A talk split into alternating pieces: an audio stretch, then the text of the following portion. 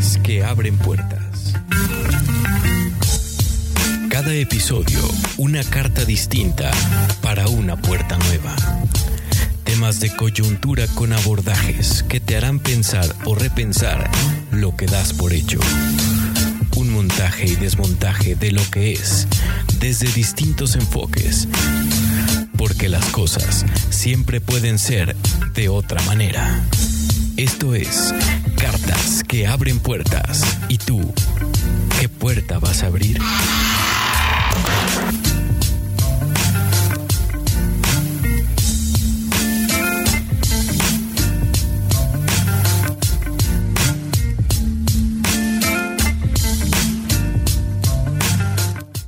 Amigas, amigos, ¿cómo están? Una emisión más de tu podcast Cartas que abren puertas.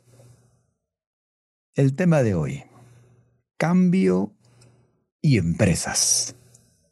Y como me gusta llamarlo a mí, plasticidad organizacional. ¿Y ahora por qué tocaremos temas sobre empresa? por dos motivos.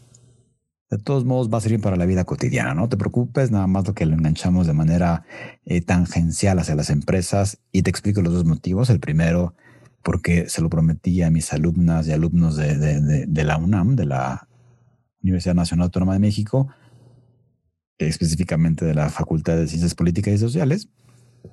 Y les prometí, estamos tomando de estos temas de manera eh, parcial, entonces yo eh, propuse hablar en un podcast sobre este tema de cambio y empresas o plasticidad organizacional. Y el otro motivo es justo porque me encuentro eh, redactando un, un, artículo para una revista en la cual ya he escrito, que se llama Universo Capital Humano, que les mando un saludo. Eh, y además súper recomendable, entonces si quieres por ahí leerme, descárgala y léela. Te, te, recuerdo, eh, la revista Universo Capital Humano es gratuita, está en internet, o sea que dale, dale, descarga y lee todo, porque el contenido además está buenísimo y listo. Pero bien, y si bien en el título está la palabra empresa, cada vez que, me llaman para dar charlas o capacitaciones en, empresas, suelo centrarme en el individuo, en el ser humano, ya que somos nosotros, los, seres humanos y los individuos, los, que materializamos, pensamos, tanto a las empresas, a las organizaciones, y también somos los que materializamos el cambio. Y para, para entrar de lleno en el tema, te planteo la primera pregunta. ¿Qué hacer ahora que la vida nos obligó a cambiar? Y es que fue la estela que nos dejó el, año 2020, una estela de cambio en todo respecto, tanto en nosotros mismas y nosotros mismos como individuos, pero también como en los grupos que conformamos. Eso también tiene que ver con qué es lo que estamos haciendo o qué es lo que nos piden hacer a nosotros como individuos o colaboradores en las empresas, sin preguntarnos se instaló una nueva manera de vivir. De la noche a la mañana, como ya lo hemos hablado, pues ahora hay que trabajar desde casa y hay que atender todo de manera virtual. Y no importando si hay proceso o no de por medio, simplemente se hacen las cosas. Y esto yo lo veo maravilloso porque de repente es como, no, tiene que haber un proceso 1, 2, 3, 4, 5. Y al momento de que estamos viviendo hoy actualmente, fue de no hay procesos, es y mañana vas a tu casa y, haces lo mejor que puedas con lo que tengas y de ahí se han ido ajustando cosas, horarios, eh, prestaciones, eh, eh, cuestiones como cómputo, internet, no importa, ese tipo de cosas para que pueda funcionar todos los procesos de una empresa, ¿sí? Y es una realidad que también hemos visto, nos hemos visto obligados a cambiar la noche a la mañana, como ya te lo había mencionado, ¿sí? Muchos lo asumieron mal, otros y otras siguen renegando algunos que se siguen oponiendo y aproximadamente un 20% han cambiado con gusto y lo han tomado como un desafío. ¿Sí? Pero ¿por qué 20%? te, explico de dónde sale como esta cifra que no me la saco de la manga, pues. Eh, eh, McKinsey, la gran consultora, cada cinco años, si no me recuerdo, desde 1995, estudia a las empresas que deciden transformarse ya sea eh, de manera cultural o tecnológicamente, el dato es, es así, ¿no? Dice, del 100% de colaboradores que hay en organizaciones o empresas, solo de 10 al 20% son los que tienen, digamos, de manera cariñosa el chip del cambio, dale, que hay que hacer, ¿no? Y dice que este porcentaje que aparentemente puede ser bajo es suficiente para que logre cambiar una empresa. ¿sí? Obviamente es este 20 o 10% eh, que al menos yo, pero de esa manera, pues de darle todos los recursos porque no necesitan que le digas qué hacer, simplemente es va a cambiar, vamos a cambiar. ¿Quién le entra? Yo, órale, va. Sí, entonces este 20% o 10% es sumamente este, importante y aunque parece poco, puede arrastrar la carreta del cambio en una empresa o organización. Sí, igual en un, cualquier grupo en donde haya eh, seres humanos, digamos así.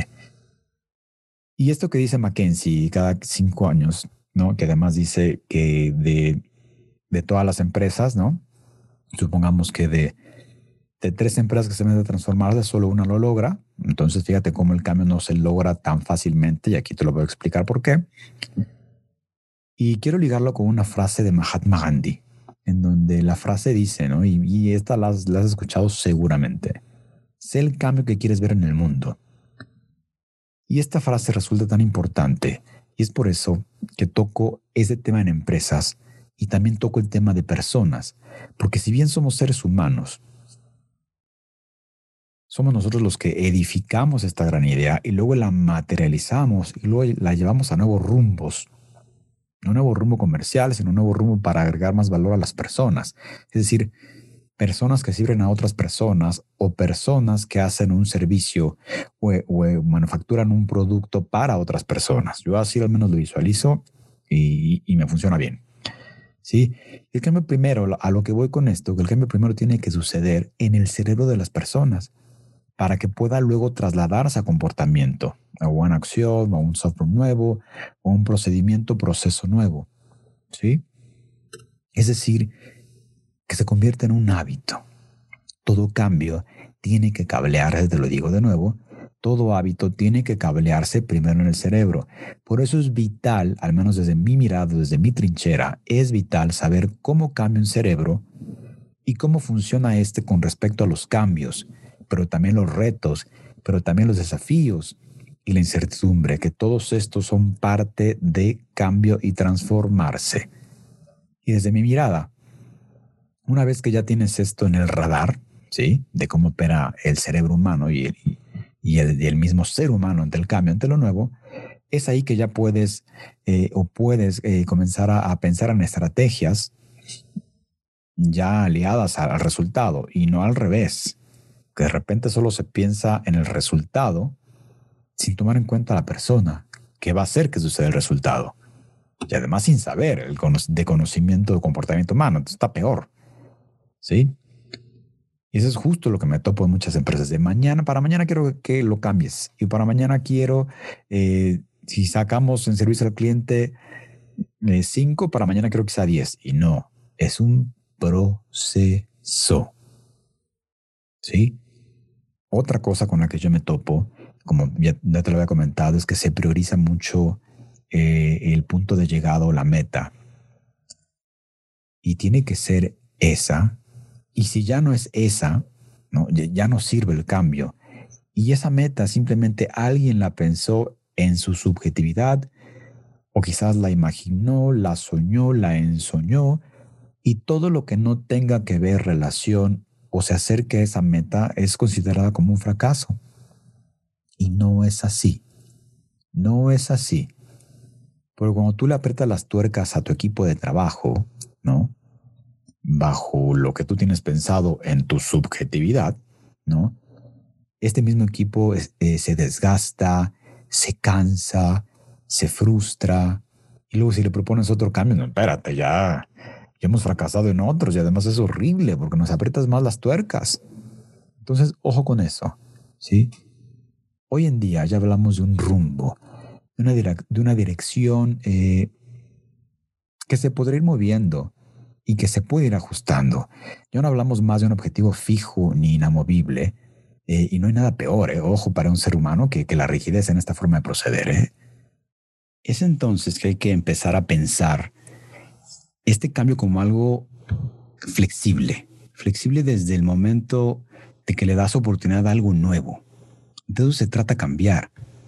Antes de cambiar las acciones, hay que cambiar mucho la forma de cómo estamos pensando. Porque si no podemos empezar y a poder mirar eh, que hay una pequeña flexibilidad o mucha flexibilidad de cómo estamos pensando, difícilmente vamos a poder cambiar nuestra forma de hacer. Entonces va por ahí. Mucha flexibilidad cognitiva, es decir, flexibilidad para poder pensar, flexibilidad para poder sentir y darle cabida a todo esto que ya te mencioné a nivel emocional. Y es entonces que ya podemos acceder y podemos empezar a emprender el cambio dentro de las empresas y nuestra vida diaria. ¿sí? Es entonces que, que entendamos que, que vivir en entornos y condiciones tan cambiantes, que centrarse en algo sin permitir la flexibilidad o alternativas, hacen que los cambios, número uno, no sucedan, ¿no? Se obstruyan porque no hay manera de maniobrear, de ¿no? Tres, lo dije bien y me acuerdo, de hacer maniobras, pues, como hasta la lengua es traicionera, de hacer maniobras, ¿no? Eh, ni flexibilidad para, para cambiar de opción. Es decir, si yo trazo de un punto A al punto B, pues de repente no es un camino recto, es un, es, es un camino de idas y venidas, de subidas y bajadas. Pero entonces vamos a empezar con invitaciones, ¿no? Como te decía, eh, hay que trabajar la inflexibilidad, ¿no? Lo que le llamo el, yoga empresarial. No, tanto de, cuerpo, sino de, pensamiento, porque a veces somos hiperflexibles a nivel corporal. E inclusive hay eh, estas cuestiones wellness en donde se meten eh, en cuestiones de actividad física, en donde sí, todo bien con la actividad física, pero metámonos también en la flexibilidad cognitiva. ¿Sí? Es así como, como yo trabajo el cambio dentro de las empresas. Me encanta eh, cómo estaba avanzando e inclusive esto del cambio. Ahorita nos vamos a meter en, filosofía porque desde Heráclito y filósofos anteriores y contemporáneos a él eh, ya hablaban de, de cambiar. Sí, sino vámonos un poquito más hacia el siglo XIX, ¿no? Con Charles Darwin, que, que, que escribió algo eh, muy parecido, en donde las especies más capaces para poder sobrevivir eh, son aquellas que se adaptan mejor. Sin embargo, acá deja algo eh, de lado en donde mm, proponer algo diferente no es tan viable, sino es más viable adaptarse. Y si bien uno puede sobrevivir adaptándose a, nivel empresarial y a nivel personal, yo creo que también el crear el innovar, que es la palabra correcta, hay, hay un horizonte eh, bastante, bastante poderoso hacia el futuro. Es decir, que yendo de a poco, es como cambia una empresa a nivel cultural y tecnológico. Y sigamos avanzando en dos cosas muy importantes sobre, sobre cambio o cambiar. Lo primero que quiero que tengas en mente, que cambiar tiene dos sinónimos. Estos son aprender y mejorar. Ok, va de nuevo. Cambiar tiene dos sinónimos, que es aprender y mejorar. Entonces, que un cerebro humano también cambia cuando mejora en alguna destreza, por ejemplo, o aprende algo nuevo, quizás un idioma, una habilidad, o manejar un software diferente, qué sé yo. Pero ¿por qué se da esto? Pues mira, eh, cuando se mejora en algo es porque cableados cerebrales ya existentes se vuelven más densos. Es decir, que se fortalecen ciertas áreas cerebrales ya entrenadas. Cuando se aprende, también sinónimo de cambio, cableados cerebrales ya existentes se interconectan de forma diferente o bien se generan nuevos cableados. A lo que voy con esto es que el cerebro se afina o se fortalece cuando aprende o mejora en algo. Pero sigamos, entonces relajémonos, es lo que yo digo. Relajémonos cuando hablamos de cambio, ya que eh, no siempre o casi nunca se trata de un cambio 180 grados. El cambio es posible, sí, sí es posible, pero vámonos en fácil, sin, llenarlo de tantas expectativas irreales. Eh, lo segundo a considerar es que un cambio en todo respecto, ¿no? Para que pueda ejecutarse o perdurar en el tiempo, tiene que pasar por el cerebro de las personas. Otra vez, ya, ya, lo dijimos, va la quinta vez que lo repetimos, ¿sí? Como ya te había comentado, eh, hacer esto, esto, esto, se lee muchísimo en laboratorios, ¿sí? Hay muchísima evidencia de cómo cambia un cerebro y obviamente pues, meten a las personas en un resonador magnético funcional, por ejemplo, les dan una tarea y antes de la tarea eh, le toman una foto en el cerebro, vamos a hacerlo fácil, y después de un tiempo en el que desarrollan la tarea de forma habitual o de forma disciplinada, le toman otra foto al cerebro para ver qué cambió. Es decir, para ver qué conexiones nuevas hubo, qué densidad en cableados ya existentes eh, hubo después de, cierta actividad eh, mecánica y sobre todo disciplinada. Y es algo que me, que me preguntan mucho en empresas, ¿no? Hoy, ¿cómo darnos cuenta de que ya, ya cambió la gente? Y entonces yo de manera irónica le digo, pues, pues mételos a todos en un resonador magnético funcional, te va a salir muy caro, pero te vas a dar cuenta de que la gente ya cambió. Sin embargo, hay una manera eh, mucho más fácil de poder medir estos cambios, ¿no? Quizás no son cuantificables, no tienen que ver con los KPIs que tanto adoran por ahí algunas empresas, sino tiene que ver con algo mucho más sencillo, como ya te había comentado, y además mucho más económico. Y, les digo, ¿no? Además, tú has sido parte de esos cambios, pero quizás no, no te has dado cuenta eh, de cómo se cambia tu cerebro, cómo que tú has cambiado sin necesidad de que te des cuenta o que lo midas por KPIs, ¿no? Eh, y les digo, mira, el cambio en el cerebro está sucediendo cuando eso nuevo que, está, que, estamos ensayando o que ensaya la gente se vuelve automático. Y es similar cuando aprendemos a manejar. A mí me encanta este ejemplo. ¿no? Con el tiempo, es que dejamos de pensar con el córtex prefrontal, es decir, con la razón, ¿no? ¿Y, qué va primero, el clutch o la velocidad? ¿Y, qué tanto quito el, clutch eh, mientras avanzo para que no se apague y no se jalone el coche? Eh, pero cuando tengo que acelerar para que no se esté chicoteando. Es decir, que con la práctica y a través del tiempo y después de varios jaloneos y que se apagara el automóvil durante, no sé, muchísimo tiempo, fue que dejamos eh, de pensar conscientemente en las indicaciones o el proceso de manejo hasta que se automatizó en los ganglios basales, que esta parte del cerebro son los responsables, eh, digamos, de nuestros hábitos. Les digo, y es así como te das cuenta, simplemente cuando a la, gente ya no le cuesta trabajo y cuando ya no tienen que meterle tanto esfuerzo y tanto, eh, tanta cognición o pensamiento de eso nuevo que tú propones. Así te vas a dar cuenta. Oye, pero ¿y la media? Y depende de cada persona. Algunas personas lo incorporan más rápido, otras no tanto. Enfócate en el 20-10% que te comenté antes.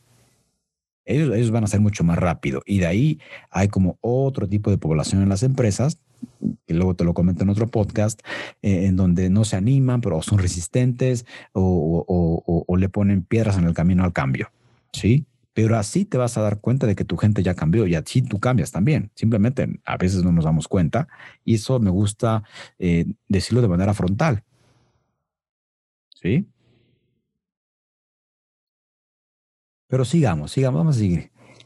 Necesito que también tengan en cuenta, y, y eso también se los hago saber, ¿eh? Que no existe, no existe, para mañana dejo de hacer esto, para mañana incorporamos esto nuevo. Eso cerebralmente es imposible, ¿sí? Para el cerebro algo que ya está cableado, digamos un hábito, que ya no quieres para ti o un proceso eh, que ya no quiera eh, tu empresa, no existe romper ese hábito o romper ese proceso. No, no existe. Para el cerebro. Sino que para el cerebro existe reemplazar eso que ya no quieres o que ya no te sirve por otra cosa que, que sí quieras y que te funcione para lo que tu futuro quieras, pues no importa. Es a lo que, a lo que se llama neuroplasticidad. ¿Sí? Es reemplazar algo que ya no quieres por algo que sí quieres. No es romper, reemplazar. Reemplazar igual a neuroplasticidad. Eh, para esto me encanta este ejemplo eso que, que, ya no quieres, vamos a imaginar quizás un hábito negativo, un proceso anticuado o un software eh, que ya no sirve o que ya no es eh, competente, pues, pero que ya lleva muchos años o tu gente o tú lleva muchos años haciéndolo de forma mecánica, ya no cuesta trabajo, está, ya está cableado, pues. Entonces, si tú de la noche a la mañana le llegas con una indicación diferente y que no regrese a lo anterior, es imposible. Y entonces me gusta la otra figura también que, les pongo, es eso que tienes habituado, digamos, el, hacerlo de taquito, el software o qué sé yo, el hábito negativo, es un gran cableado cerebral. ¿sí? Y necesito que, imagines ese cableado cerebral muy, muy grande, como estos árboles eh, secuoya, que tienen un diámetro impresionante y hay un bosque eh, increíble de estos árboles gigantes. Pues imagina ese, ese gran cableado como ese gran árbol que está en tu cabeza. Es imposible no mirarlo, imposible no transitar por ahí e imposible no prestar la atención. Atención inconsciente, ojo con esto. Es decir, que el cambio organizacional o la neuroplasticidad organizacional, como a mí me gusta llamarlo, ¿no? Es ese software que ya no quieres, o ese hábito que ya no quieres, o ese patrón que ya no quieres seguir, es este gran árbol, ¿sí? Que has regado, que le has prestado mucha atención y que ya riega, sin darte cuenta. Y, es como el hábito de fumar, ya no te das cuenta y estás fumando, pero sigue siendo un hábito, ¿sí? Lo mismo con las tareas en las empresas a veces cuestiones que ya no funcionan las seguimos haciendo y, es ahí que, empieza este gran apego por el hábito y luego un apego emocional, pero no trabajamos ese tema. Y entonces tenemos otra vez la imagen del secuoya, ¿no? Esto que ya no quieres. Y si hablamos de reemplazar, vamos a mirar ahora eh, esto, este hábito nuevo, este proceso nuevo o el software nuevo como un pequeño sprout o como, como este pequeño brote, de, raíces frágiles, eh, por ahí plantitas frágiles, un, un brote, punto, acaba de brotar. Y entonces, ¿qué pasaría? Yo hago esta analogía, ¿qué pasaría si tú riegas esa plantita con mucho esmero? Pero ojo que para el cerebro la energía no es como toda on demand, sino que tienes que dejar de regar ese gran árbol, ese gran secuoya, para poder empezar a regar este pequeño hábito, este pequeño sprout para que este pequeño brote empiece a crecer y después se convierte en una plantita y luego en arbusto y luego en un árbol. Y ojo, que si dejas de regar este gran secuoya para empezar a, regar este, este árbol mediano, lo que va a pasar es que este secuoya se va, se va a secar. Y entonces va a crecer, si quizás al lado, quizás en otra parte del cerebro, este nuevo árbol y precisamente lo vas a hacer tuyo hasta que ya no tengas que estar pensando conscientemente, lo tengo que hacer de esta manera, tengo que contestar de esta manera, el proceso va así, así asado.